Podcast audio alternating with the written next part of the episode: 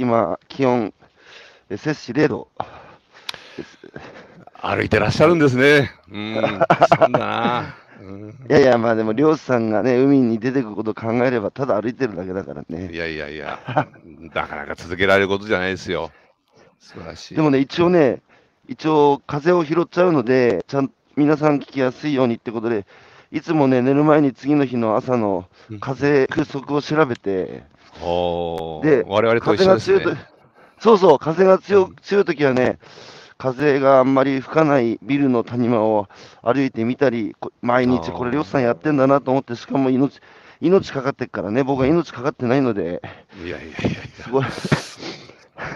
ーん、そうですか。ということで、改めまして、おはようございます。はい、おはようございます。はい、えー、今朝は2021年の、えー、11月27ですかね、今日は。そうですね、27日土曜日です。はい。27日土曜日、えー、今朝のゲストは、あれ、何丸って言うんです？大、大白丸？大大伝丸と言います。大伝丸か。はい大伝丸6代六代目、えー、漁労長、えー、大野和彦さん、えーゲストにお招きしてお話を伺っていきたいと思います。大野さん、よろしくお願いします。はい、よろしくお願いいたします。えー、座右の銘、ね、狭き門より入れ。これ、ちょっと痺れたんですけど、初めて聞いたんですけどね、この言葉、どういう意味ですか？そうですね、やはりあのーまあ、いろんな入り口あると思うんですけれども、あのーはい。やっぱり誰もやらないところにいろんな価値があったりとかあー、はい。そこでしか経験できないことがあるのかなと。まあ、これ、は実は掲げたのもついせい、うん、最近なんですよね。で、今まではなんか、はい。うんそれこそおみんなが行く方向にね、向いてみたり、うん。競争というかね、まあ、あいつが頑張ってんだったら俺も頑張ろうとかね、はい。そういう感じだったんですけど、まあ、すまあ、はい。そういう、それももちろんいいんですけど、あのーそういう誰もやらない、もしかすると、そういうところに価値があるんじゃないかなと思ったときに、うん。まあ、あの、これ掲げてみて、もう一つね、うん実はあの、はい正しくあれ、恐るるなかれというのも、あの、はい一つ掲げてるんですね。まあ、正しいことをするのに何もビビることねえなと思ってね。ああ、はい。そんな意味です。正しくあれ、恐れるなかれ。はい。狭き門より入れ。こいいですけどね、なかなかね、結果出ないんですよ。これでも、大野さん、あの、若い頃は背負ってるものが少ないので、うんうん。あの、割とこう、ね、とんがって、俺は我が道を行くとかやっちゃうけど、ね、それなりに背負うものが増えてくると、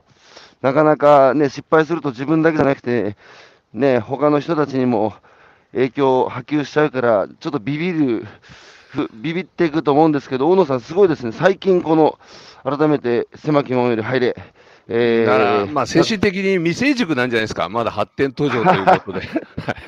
い。もう60も過ぎて2年も経つんですけど、いや、でも、あれです、僕の好きなアメリカのサミュエル・ウルマン、アメリカだったかな、サミュエル・ウルマンという人の詩に、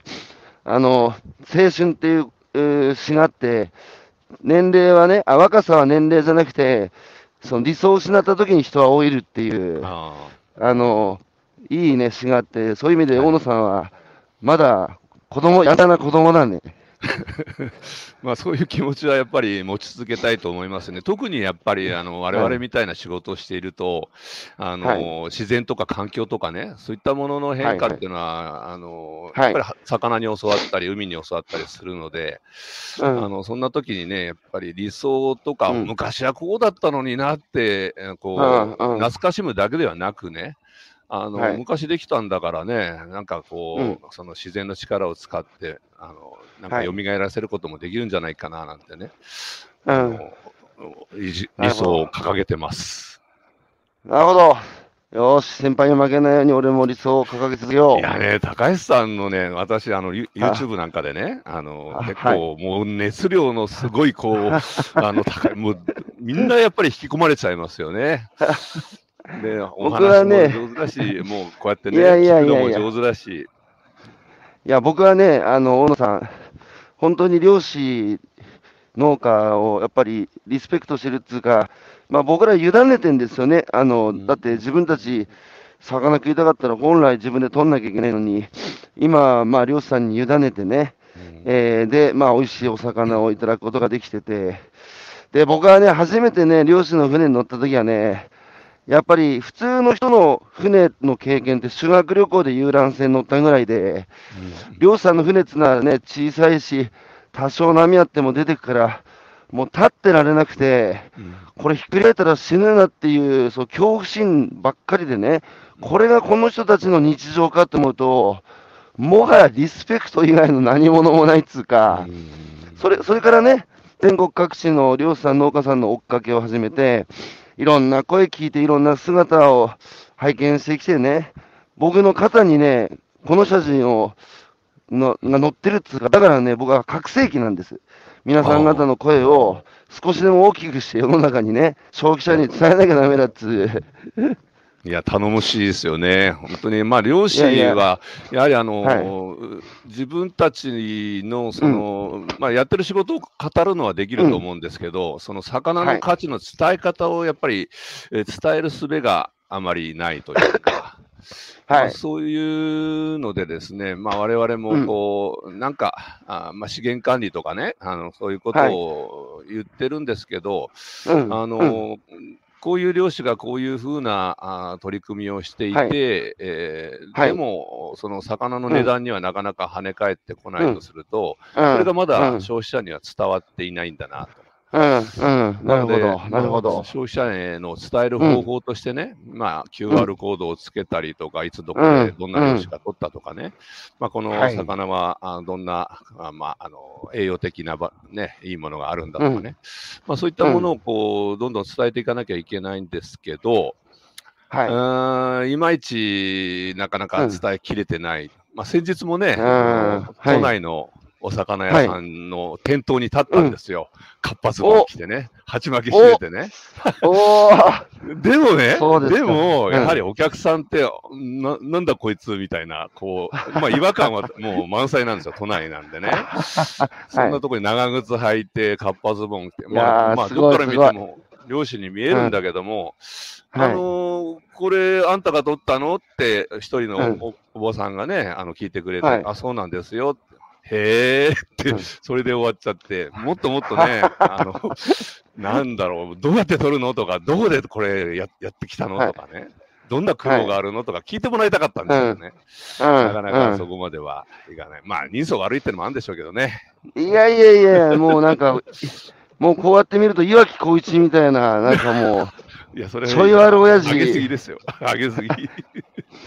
でもね、大野さん、あれですよ、やっぱり、まあ難しいんですけど、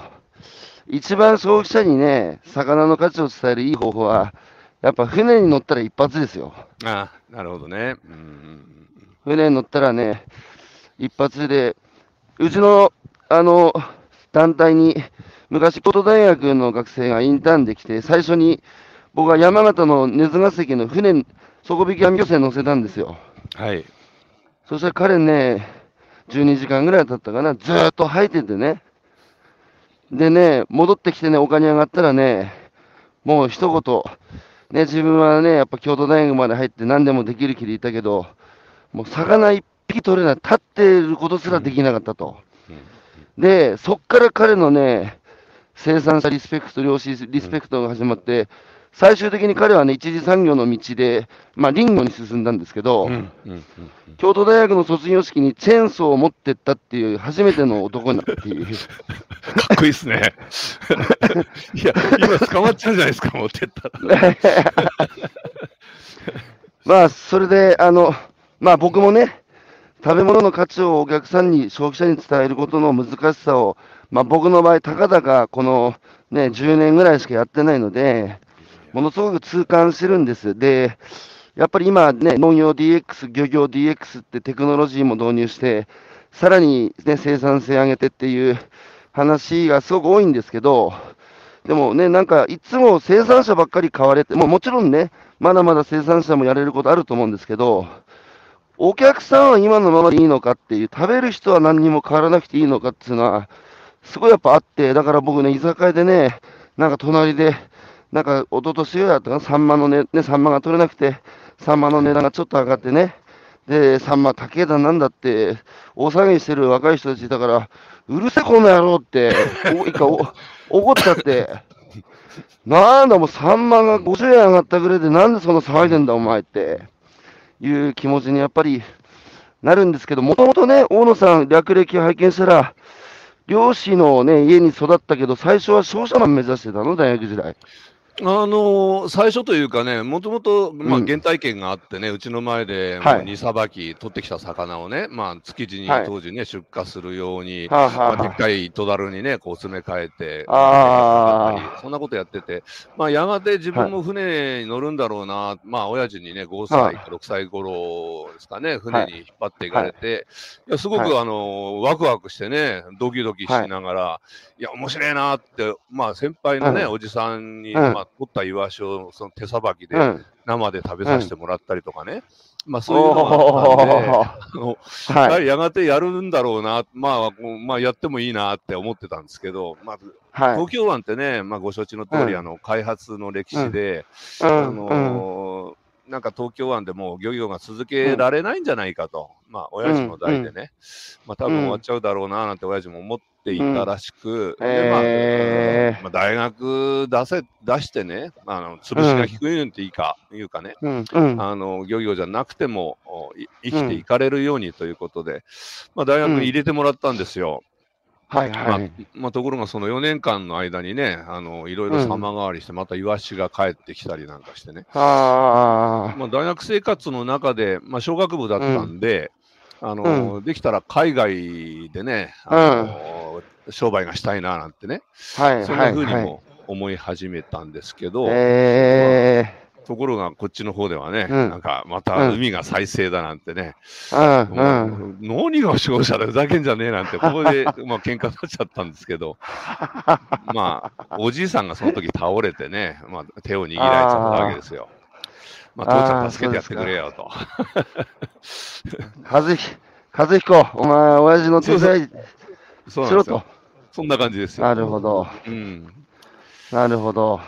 その、5、6歳の頃から、もうね、船に乗せ、乗せてもらってたんですか、おじさんに。そうですね。あの、まあもちろん、あの、働き手ではなく、あの、どんなもんかっていうのは、親の背中を見せるっていう感じだったんじゃないですかね。英才教育ですね、もうそれは。で、何？生のイワシとか食わせてもらってたの、ガキの頃から。まあそうですね。うまかったですね。いやうんじゃあ、その、漁業、まあ、お父さんの背中、おじいちゃんの背中、で、活気ある港の、あの、ね、熱気とか、そういうものに触れながら、大きくなって、で、日本もね、あれじゃないですか、あの、経済も右肩上がり、理系系の時に、まあ、大学入って、よし、俺も、商社マンになって世界をっていう時に、なんか、あれ、開発で元気なかった東京湾が、息を吹き返して、イワシも帰ってくるし、おじいちゃんも倒れるし、和彦、お前、船乗れって。言われて。船に乗るはめ、そうですか。で、船にね、あの、乗って、いよいよ、あの、ぎゅうぎゅう、でも、大学の友達で、漁師になるなんて人いなかったですよ、誰も。うん多分いないと思いますよね。まあ今そはどうなんでしょう。探せばね、卒業名簿を見ればいるかもしれないですけどね。いやー、で、船乗って、あれですよね、確か、数年経って、もう自分たちで流通しようっていう気に、当時まだ20代ですか？そうですね、30、29か30の頃ですかね。なんか、そのまま取ってきてね、あの、はい。市場に出荷するのもいいんだけれども、なんか、本屋任せじゃないですか。で、うん、うん。なんか、ちょっと甚だね、我々の価値観とは違った相場で、かあの、いくらでした？はいって軽く言われて、甘んじて受けるしかなくて、それじゃあちょっとね、あの納得いかねえと。面白くない。面白くねえと。はい。うんえ、そうですね。当時、当時漁師さんが自分たちで流通の会社立ち上げてね、自分たちで流通に乗り出すなんていうのは、あんまり、他にも例ってああったんですか？あんまりなくないですか、うでは。結構ね、船橋ではね、あの樹化し受荷出荷、まあ、自分たちで取ったものは自分たちで、はい、まあ、築地が近かったっていうせいもあるんでしょうけれども、うん。あの、うん、皆さんそのような出荷体制を取っていて、うん、で、我々も、うん、参加、まあ、巻き網ですのでね、あのチームで、はい、あの先端組んでやるんですが、その参加等で、はい、あの出荷してたんですけども、あのそんな中でね、やっぱり、まあ、さっきも申し上げましたようにね、あの商社マンになりたかった、はい、まあ、販売することが、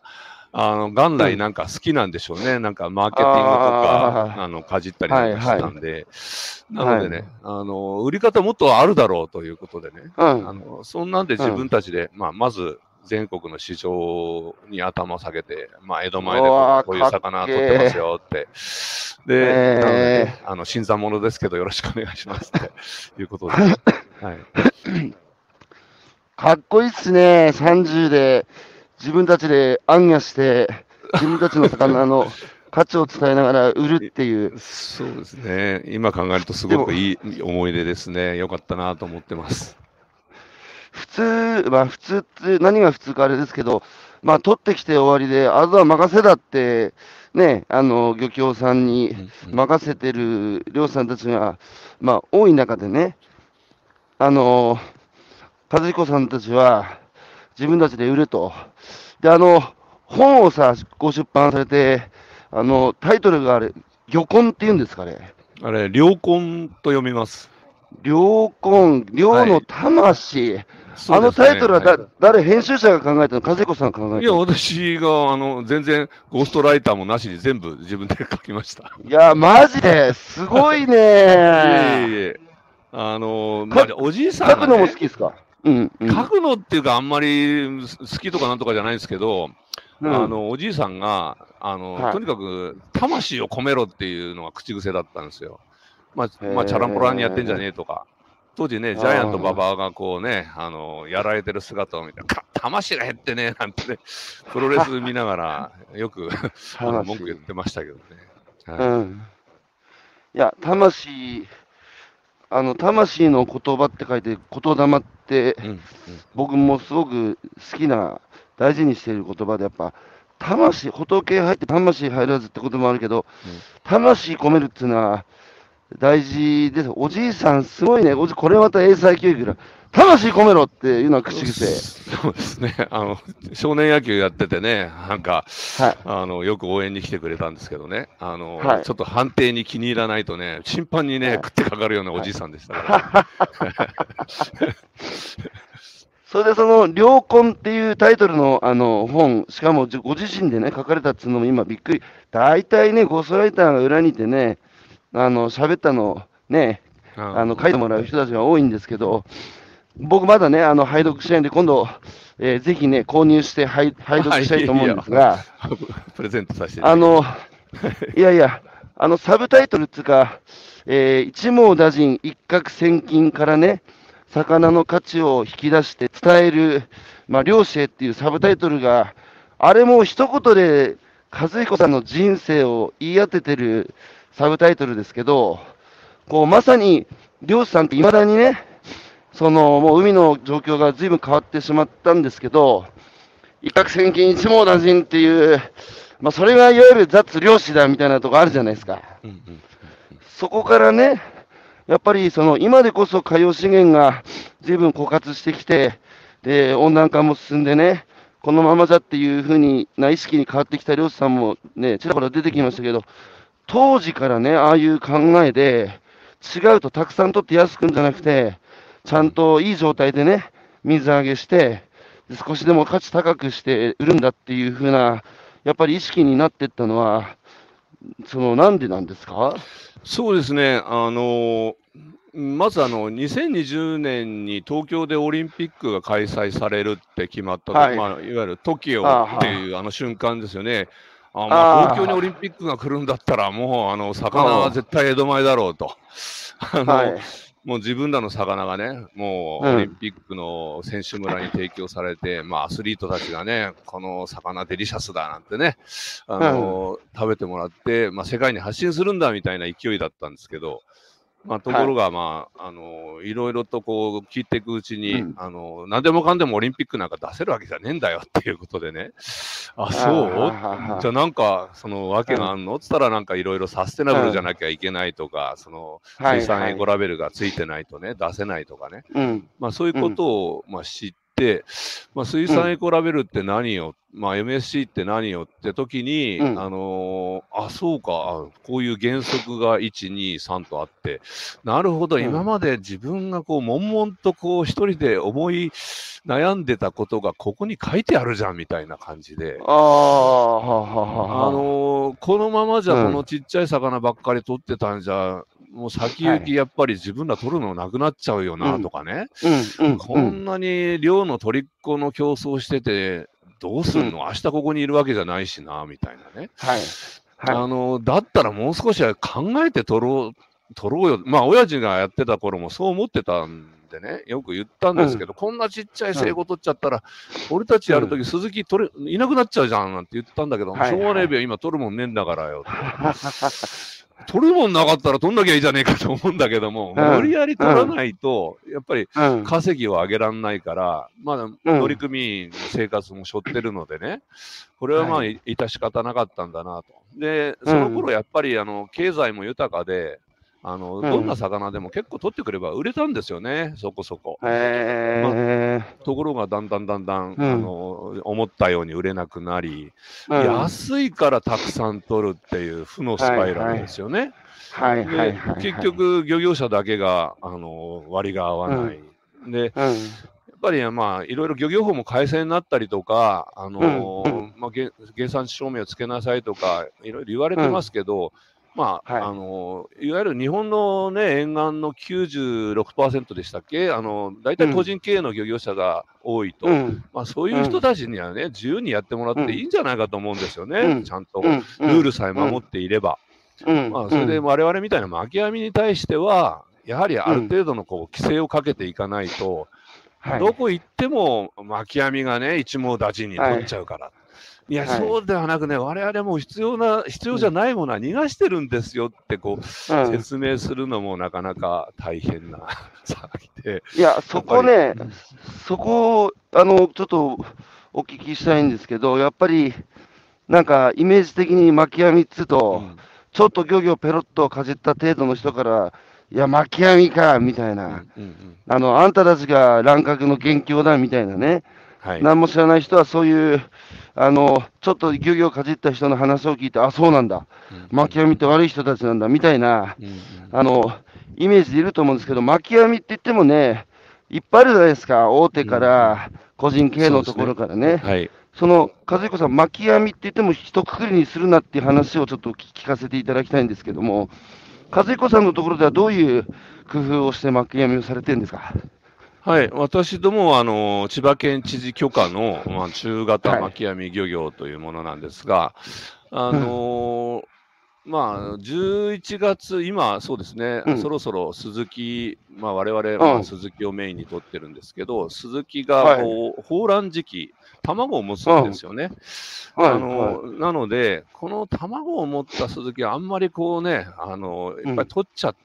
うと、うん、あの資源的に将来ちょっとね、うん、あの不安なので、うん、この時期はせめて我々だけでも、放卵期の魚は、はい、あの、うん、取らないようにしようと。いうことでね、あの今月の、まあ、20日過ぎぐらいからですかね、あの、はい、あのこの城を取るんですけど、この城の中に、あのやはり鈴木が混獲するんですが、それをこう、一匹一匹拾ってね、あの、うん、海に返してあげるっていう。へえー、すごい。で、まあ、2月いっぱいは鈴木類は、うん、まあ、鈴木復古生後は取らないっていうことを、はい、まあ、外部に発信していて、で、うんまあ、もちろん、あの、取っちゃいけないっていうルールがないのでね、あの、取ってる漁師もいっぱいいますけど、はい、まあ、もちろん、あの、取るなってことも言えないし、ただ、うん、まあ、我々だけでも、あの、そういうふうにすることによって、ななんか生きながらえるものもね、きっといるだろうと思って、うん、で、卵を産んでもらって、あの、大きくなってから我々が取ろうと。で、まあ、うん、あとは、年間通して25センチ以下のもちっちゃいものはもう全部逃がしましょうという、うんまあ、方針を立てて、で逆に、えー、4月になると、この城が卵を持つので、あの4月、うん、5月、この城は取りませんということで、網に入っても全部放流しちゃうっていうようなね。うんなるほど。東京湾は結構多様性のある海なので、いろいろ混獲するんですよね。うん、だから、うん、まあ、狙っている魚のみをというかね、まあ、もちろん、あの高級価値のあるものはね、えー、あの取ってきますけれども、その時、見見極めてということですかね。あのー、あ、えー、赤いジャケットじゃなくて、これ、オレンジのジャンバーです。すごいですよ。あの、西口さんってお医者さんから、えー、あっという間に引きつけられるお話とお話ぶり、良婚読みますというコメントが入りましたけど、和彦さん、話が上手。いや、そんなことないですよ。本当、やっぱりね。高橋さんがね、やっぱりあの聞き上手なんですよ。うん、いやいや、やっぱりね、和彦さん、あの自分たちの魚の価値を自分が前面に立ってね、やっぱり伝えることもされてきたからね、やっぱりね、伝えるの、お話すの上手ですけど、あの、いや、まだまだですよ。そのね、僕は、あ、巻き網もそういうやり方、僕ね、今までね、やっぱりその三陸中心に、まあ、東北中心に、定置だ、底引きだ、えー、刺し網だ、縦網だっていろいろ見てきたけど、巻き網はまだ見たことなかったんですけど、うん、巻き網って何でもかんでも取る漁業かと思ってたら、そういうことでやっぱなないんですね、こうやって工夫されてる巻き網船団もやっぱいるっていうのを知らなかったんですけど、かつてはそうだったですよね、やっぱり網に入ったものは全部こう取ってくるっていうね、あのようだったんですけど、確かにあの、うん、みんなもう、面倒くさいことは嫌いなんですよ、そうですよね、漁師さんたちって。はい。ただ、もうこういう面倒なことがね、やがて、まあ、あの、我々のためというか、将来のね、子供たちのためになるんだっていうことをやっぱり、うん、あの、うん、率先してね、あの、PR していかないと、うん、自分たちだけが良ければいいわけじゃなくて、やっぱり将来のことを見据えているんだっていうことをね、あの念頭に置きながら、だから座学もやって乗組員たちに、その、あの、情報共有というかね、そういうこともしていかないと、なかなか、あの、やらされてる感があると、いい仕事できないじゃないですか。座学もやってんですか？あやってますよ。座学というか。やべあの、あまあ、資源管理のね、あの、教材を購入してみんなにね、あの、配って、で、一応私が、あの、先生役になってね、へ何ページの、何ページからやりましょう。すげえな。すごい。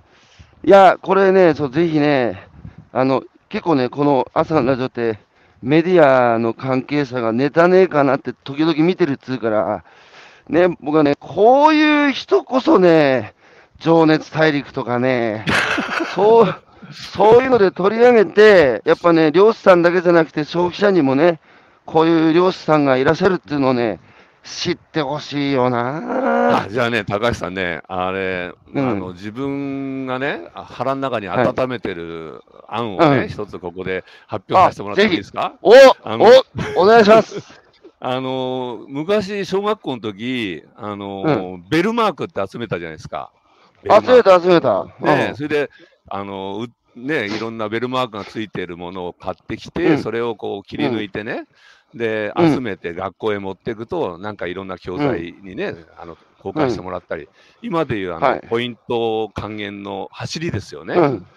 で、あの、マリンエコラベルジャパンっていうエコマークに今我々チャレンジしてるんですよ。はい。あのまあ、エコマークなので、サステナブル、うん、まあ、いわゆるこう持続可能な漁業に与えられる、うん、まあ、資源管理をやって、環境に配慮して、で、うんうん、あのきちっとやってますよっていう審査に通ったものに与えられるマークなんですけど、はいはい、これ、マリンエコラベルで、通称メルっていうんですよ。MEL、メル。メルね。はい。はい、知らないでしょ？だから、ご存知ないんですよ。業界の中ではね、相当盛り上がってきましたってみんなで拍手してるんですよ。いや、そうじゃないんだと。この小さな世界の中だけで盛り上がってるだけで、一般の消費者は 全然知らないんだ。いや、そうそこそこそこ。そこ。だからね、あんまりにも情報がなさすぎるのと、あの、うん。知らない、だからどんな漁師がどんな資源管理をやってるかも知らないから、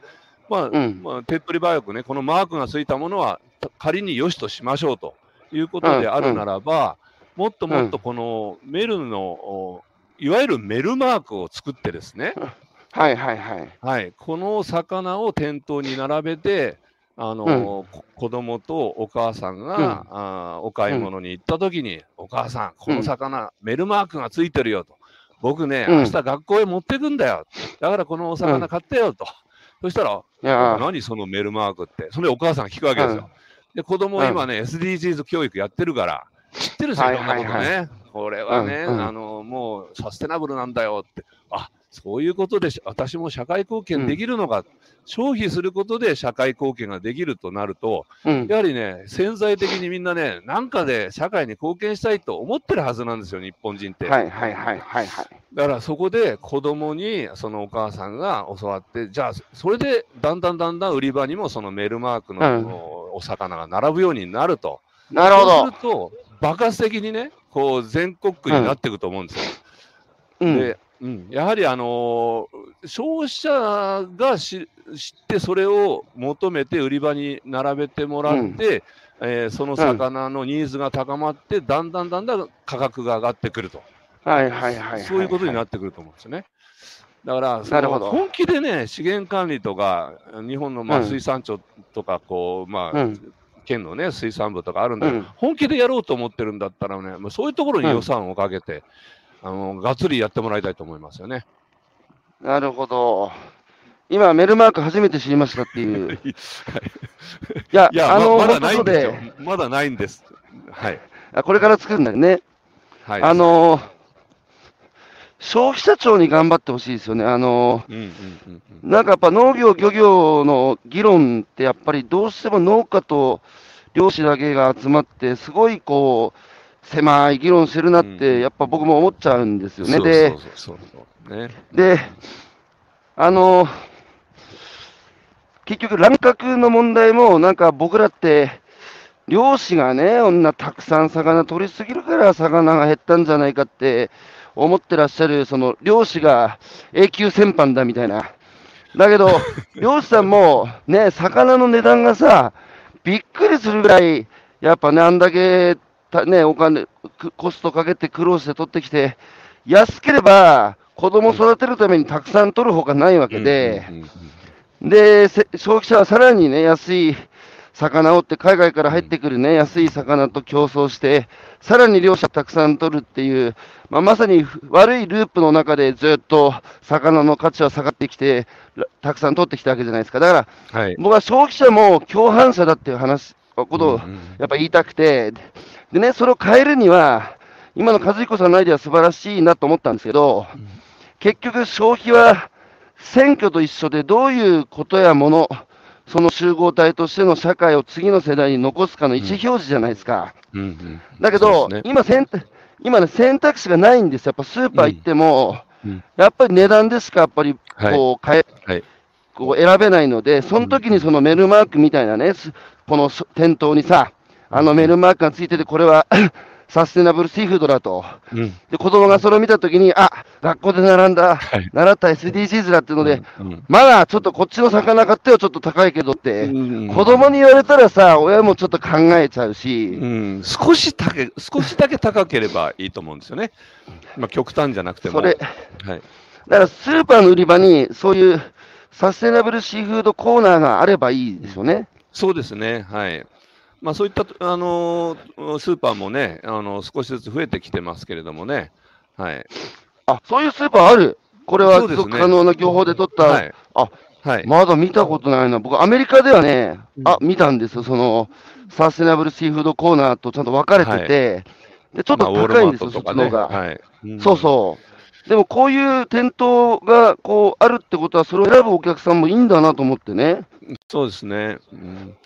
で、あまりね、あの価格差をつけない、まあ、そのね、あの仕入れ担当部長に、あのはいどうしてこっちの魚の方マークがついてる方もね、何もない方もはい一緒なんですかって聞いたところがね、やはりお客様本位だと。そうじゃダメでしょって。こっちはこれだけのね、あの、苦労して取った認証マークなのに、若干高く売った方がいいでしょって言ってるの。うん、いや、いや我々としてはね。それおかしいだろって。いや、だから、消費者庁がね、ようやくその、エシカル消費っていうその文言を法律の中に書き込んで、はい、あの少しずつね、あのそういう消費、まあ、環境に、次世代につながる消費をっていうのを言い始めましたけど、やっぱりね、もうこう日本って消費者保護が強すぎたっていうか、やっぱり消費者庁にもうちょっと頑張ってもらって、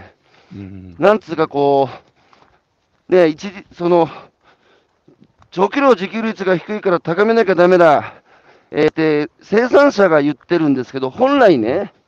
僕はその生産者が言ったらそれただ売りたいだけでしょっていうふうになるので、本来は消費者の方から、その、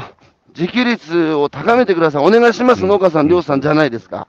はい。はい、そそうならないと、今は農林水産省と農家がね、自給率を上げろって言ってるけど、そうじゃなくて国民の側からそういう声が出てこないと、うんうんうん、そっちの方が筋ですよね。そうですね。はい。おっしゃる通りだと思いますね。ただ、あのー、ね、OECD 加盟国38カ国の中の、はい、圧倒的にサステナブルシーフードを選ぶ割合、はい、40%、うん、も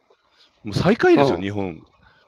あのワースト2のロシアでさえ70%の人があのサステナブルなものを選ぶと。マジ？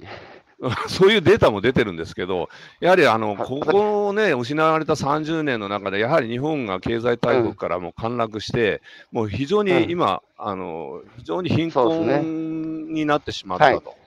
はい、なので、はい、まあ、やはり科学本意というのはね、うん、これはもう否めないし、もう生活するためにやむを得ない、やはり漁業者もあのそれでは生活できないとするならば、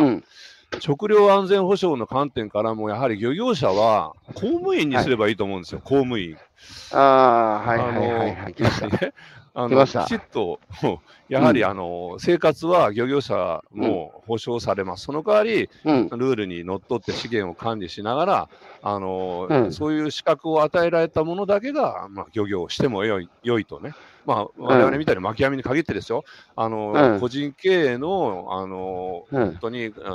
家業でやってるような方々は、もうもちろん、あの、そういう方々がまず優先にして、まあ、あの自由にね、あの、仕事をしてもらって、まあ、こう、資源に対してすごく圧力の高いこういった巻き網なんかは特にね、あの、そういうものを、公務員にしてですね、うん、あの生活は守ってやるから、その代わりきちっとやれよというね、試験に合格しないと許可出さねえぞみたいなふうに、いやいやいやいや、いや、国家資格にね、するって、これね、僕、霞が関の官僚に聞いたことあるんですよ、その、教育と、教育とか福祉は、まあ、その公共的なことで民間に任せてね、その教育を受けられる人や受けられない人だとか、えー、まあ、福祉もね、育っちゃいけないっていうことで公務員がやってるじゃないですか。うんうんうんだったらなんで一次産業はそうしないんだって聞いたらね、そうそう。うん、いや、答えられないんですよ。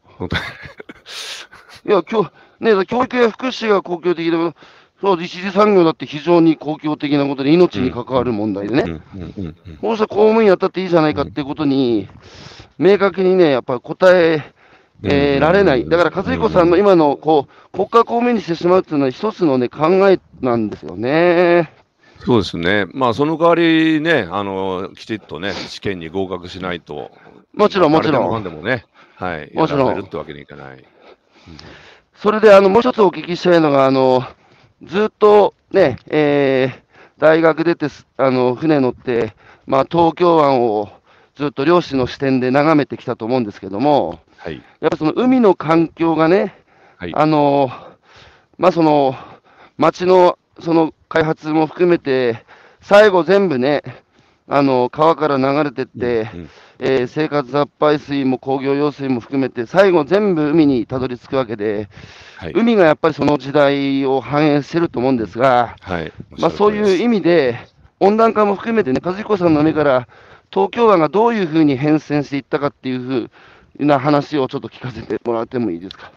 そうですね。あの、気象変動に関しては、本当にあの、うん、つくづく、魚の、ね、メンバーを見れば、あのずいぶん変わったなっていうのが分かることで、であのやっぱり雨が降ると、まあ、東京湾、まあ、四方ね、河川に囲まれてますから、まあ、あの餌が豊富だっていうことはメリットでもあるんですが、あのまあ、アスファルトの道路を通じて、まあ、大量にこう、うん、まあまあ、土に染み込まなくなっちゃってるわけですよね。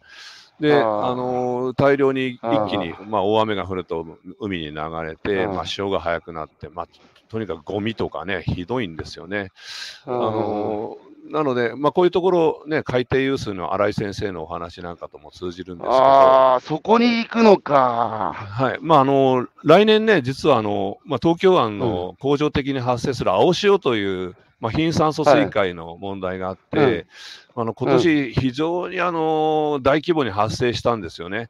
だから、あの資源を、守るとか、まあ、卵を産ませるのもいいんだけども、せっかく生まれた稚魚、稚貝が、この青潮によって、まあ、閉止してしまうと。すごくこう、まあ、水産資源のこうダメージ大きかったと思いますよ。まだ集計、多分あの経済的な損失いくらか分からからないですけど。はい、多分ね、子供の時証は教えて学ぶんですけども、大人になると、はい、さっぱりあのな馴染みのない言葉になってしまってるんですけど、改めて、青潮っていうのはどういうもので、などういう影響が、その海洋資源に及ぶんですか？えっとまああの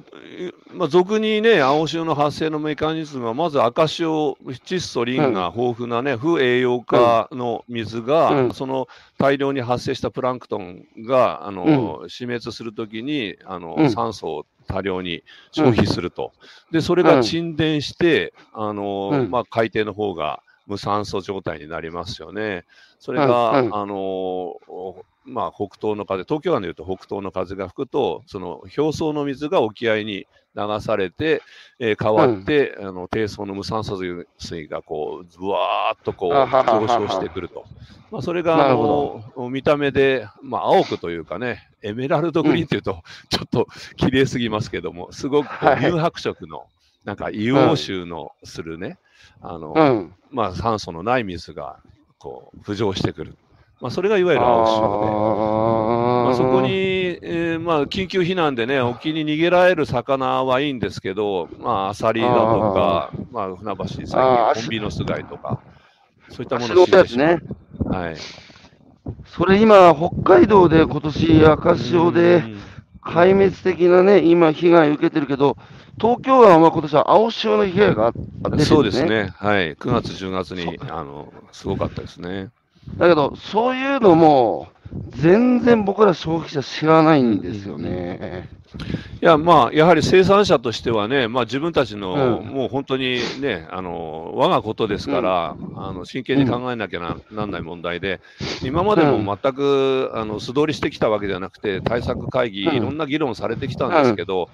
やはりあの、まあ、お金とエネルギーをかけてね、でっかいサーキュレーターを回して酸素を供給すりゃいいとか、ちょっとグロテスクな感じだったんですけど、はいあのやはりこういった、まあ、人為的なね、あの環境破壊によるものを、やはりあの、お金とか人間の手ではなかなか限界があるんですよね。うん、なので、やはり自然の力を使ってなんとかこれを、うん、なんか対策立てられないかということで、そこにね、新井先生の海底湧水のあの話がすごくヒントがあるような気がしてるんですよね。いや、和彦さんも、あの、新井先生の海底湧水のゼロ次産業は、はいはいはい、大きなヒンヒントじゃないかと感じてる。感じてます。はい。で、来年、あの、青潮シンポジウムというのを開催するんですけど、はい、その時、はい、あの、新井先生に講演いただくことになってます。ああ、いや、いいですね。はい。あの、その、人間の力やお金の力で限界があるから、自然の力を活用して、うん、はい。えー、まあだから自然の基礎生産力、えー、を上げていくっていうのをこう、大地と山と海と大きなその循環が今、はい、えー、要は呼吸不全に陥ってるので、それをもう一回呼吸させてやるっていう、そういう壮大な話ですけど、なかなか新井先生の話って、あの、科学的なエビデンスをまだ取りにくいっていうか、こう、全部繋がってんだって話、話なので、で、新井さんも海洋学者の中で結構、なんつうかちょっと変わった人だみたいな扱い方されてきたらしいんですけど、それこそ狭き門から入ってるからじゃないですか。いやいや、でね、あ、新井翔吾先生からあのコメント入りました。はい、新井先生の話でしたよ。はい。でね、僕はね、やっぱ全国の漁師が新井さんの言ってることは正しいはずだって、すごい言うんですよ。うんうんうんだからね、やっぱ、新井さんのね、こう、やっぱ今、目に見えない、すすぐに数字で説明できない世界を切り捨てる、切り捨ててきたけど、そうじゃないと。やっぱ新井さんは魚の目線に立ってずーっと全国の海に潜ってきて、うん。眺めてきた人だから多分見えてんですよね、この人。えー新井さんのコメント、鹿児島県の、えー漁獲統計で、海藻を食い荒らした愛護が例年の10倍ぐらい取れている年があり、愛護の注文があり、巻き網で狙って取られたことを知りました。大野さんたちの活動を参考に、えーモバを回復させるためにうん、愛護を高く売れるようにしながら、巻き網で愛護を漁獲する巻き網船団の出現を熱望していますっていう。はい。えー。そう、あの似たようなことが東京湾にもあって、あの海苔の漁場に黒鯛が、あの要は他にやっぱり食べるものがないんでしょうね、昔は結構はいはい。海藻とかいっぱい、あの海底にあったんでしょうけど、食べるものがなくなっちゃったんでしょう、あのうん。海苔をいっぱい食べちゃう。で、その黒鯛をね、防御するのにネット張ったりとか、あの駆除にね、まあ、予算取ろうとか、そんなことを考えてるみたいなんですけど、まあ、まあ、黒鯛を使ったね、加工品を考えたりとか、まあ、我々もね、あの漁獲の対象でもありますし、あのーみんなね、取って、あのそれが、まあ、生活に還元されればね、あのうんさらにその海苔のね、食害の駆除にもなるうんとなればね、一生懸命うん我々も漁獲しようかなとは思ってますけどね。なるほど。うん和彦さん、なんか嬉しいコメントが入ってました。これ消費者の、えーポケマルでね、えーはい魚をさばく楽しみを知った宮本さんつうあのおじさんがいるんですけど、はい。決して費やすっていう文文言は嫌いですと。選んでいただくみたいな言葉に変えたいって書いてるから。だからそうするとね、消費者じゃなくて、えー選んでいただくの漢字を取って、船長者。我々船長者。選んでいただくものみたいになるといいですよね。なるほど。いええーなどういう、などういう字書書きますか？選ぶ。選ぶと、いただくっていう感あ、じちょうだで、いの長ですね。はい。うん、だから、費やして消すっていう人じゃなくて、選んでいただく人に、僕ら消費者が変わっていこうぜっていう、まあ、話ですようね。んえー中川、えー、牧雄さん、えー大野さんが東京オリンピックに提供するはずだった、えー鈴木を回り回って、私の地元、川崎フロンターレの選手がいただいて、おかげさまで J リーグ優勝しました。背おめでとう景をございます。背景を知ってお魚を大切に食べ続けたいと思います。これどういうことですか？大野さんが東京五輪に提供するはずだった鈴木が、なんで川崎フロンターレの選手の胃袋に入ってんですか？これどういうこと？えっとですね、まずやっぱりあの賞味期限は、まあ、あのアルコール凍結っていう技術を使ってるので、1年、2年は大丈夫なんですけど、あのまあ、実は1トンの冷凍フィレを持ってたんですね、あのオリンピック用に。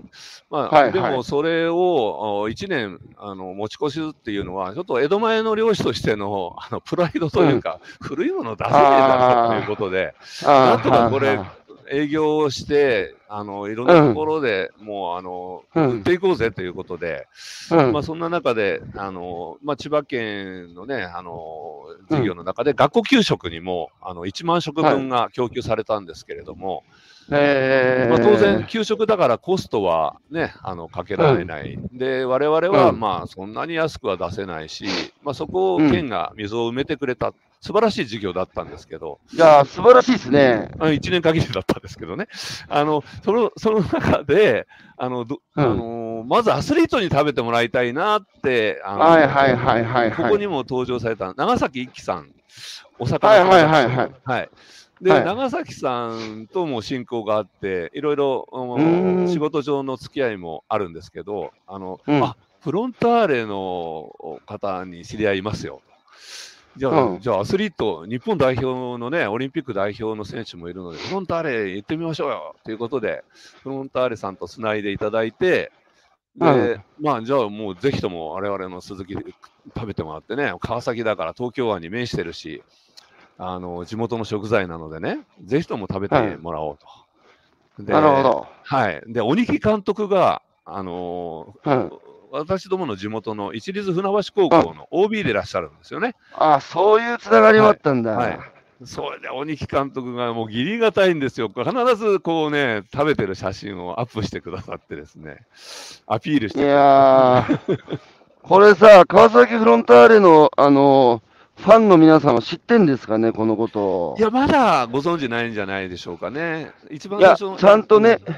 うん、ちゃんと広げてほしいですよね、こういう話をさ。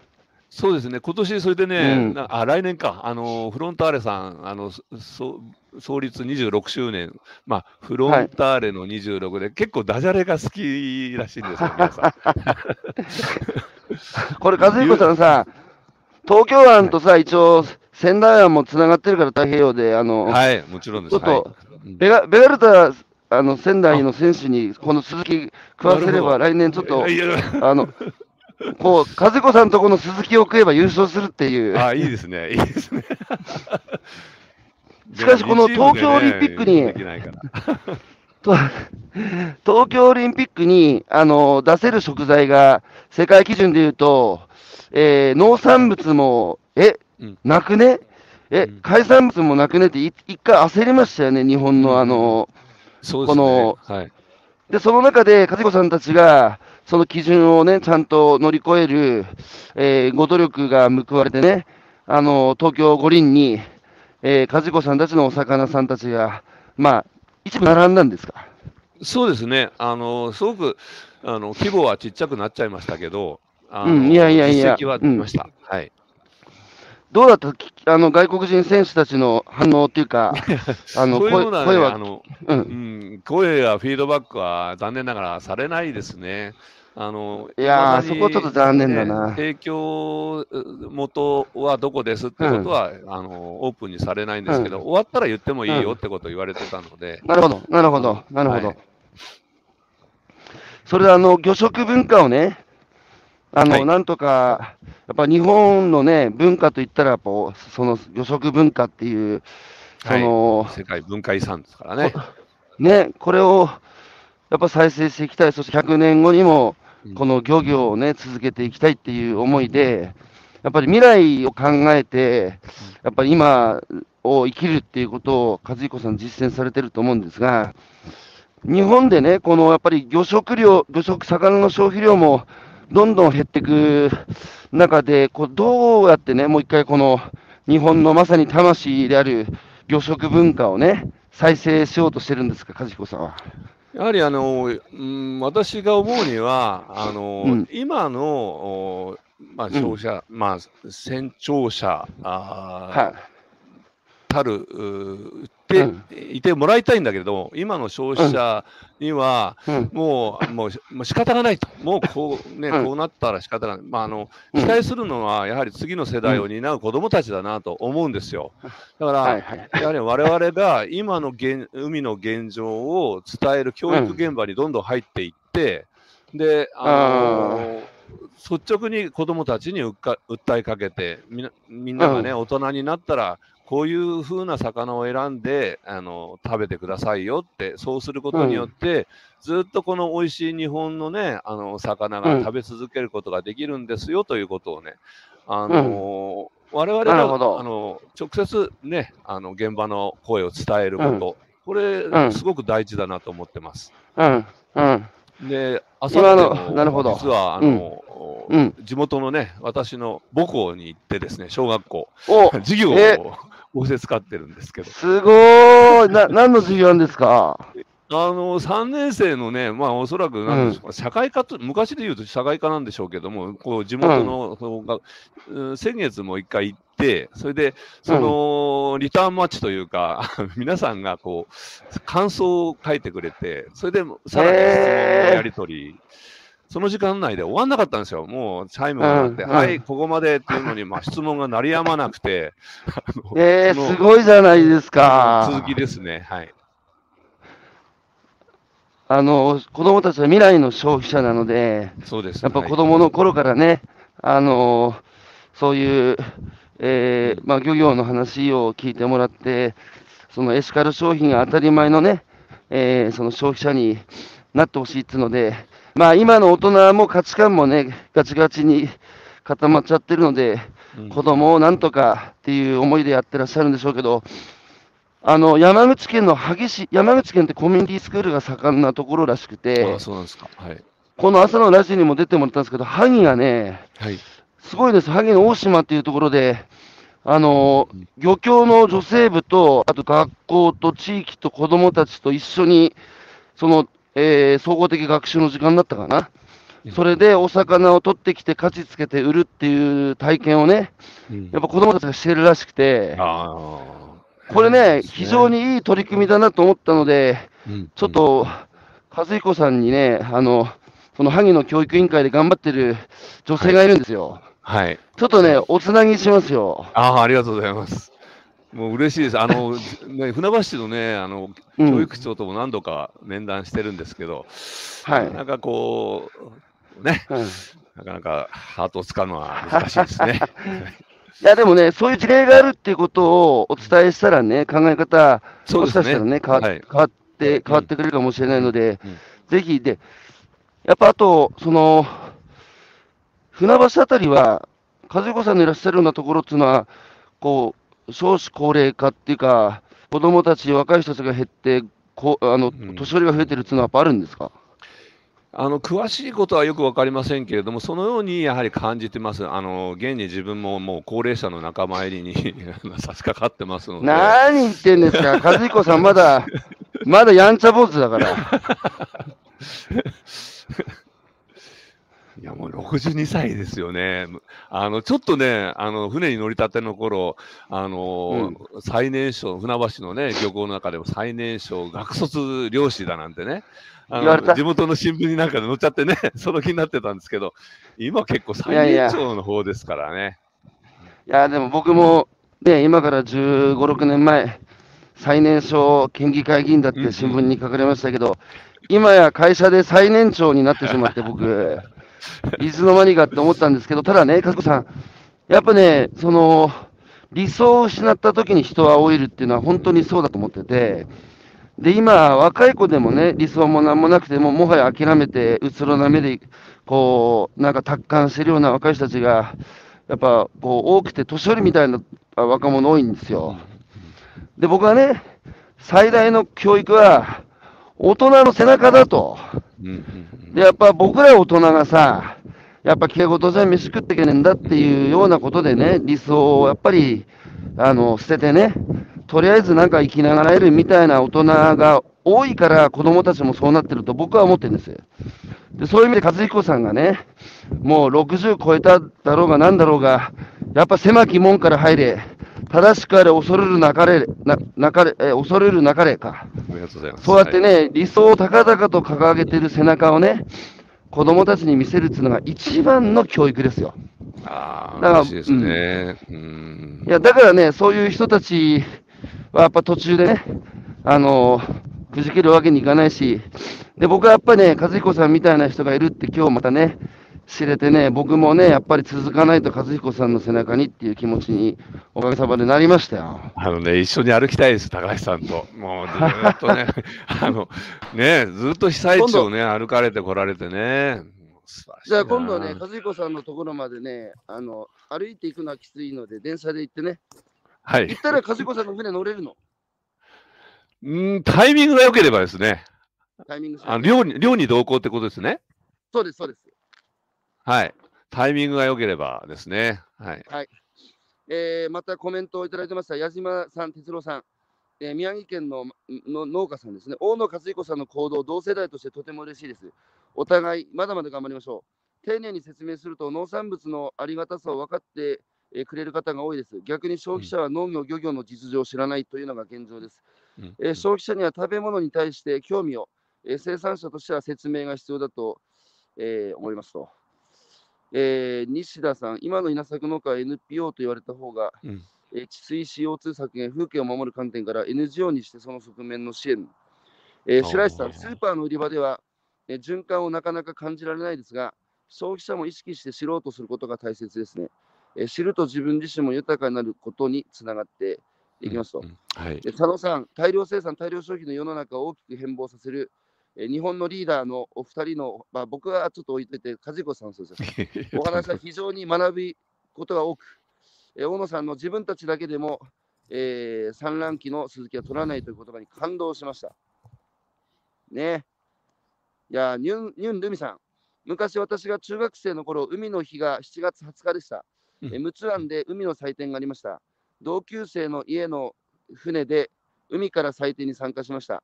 大漁旗を立てた船がかっこよかったです。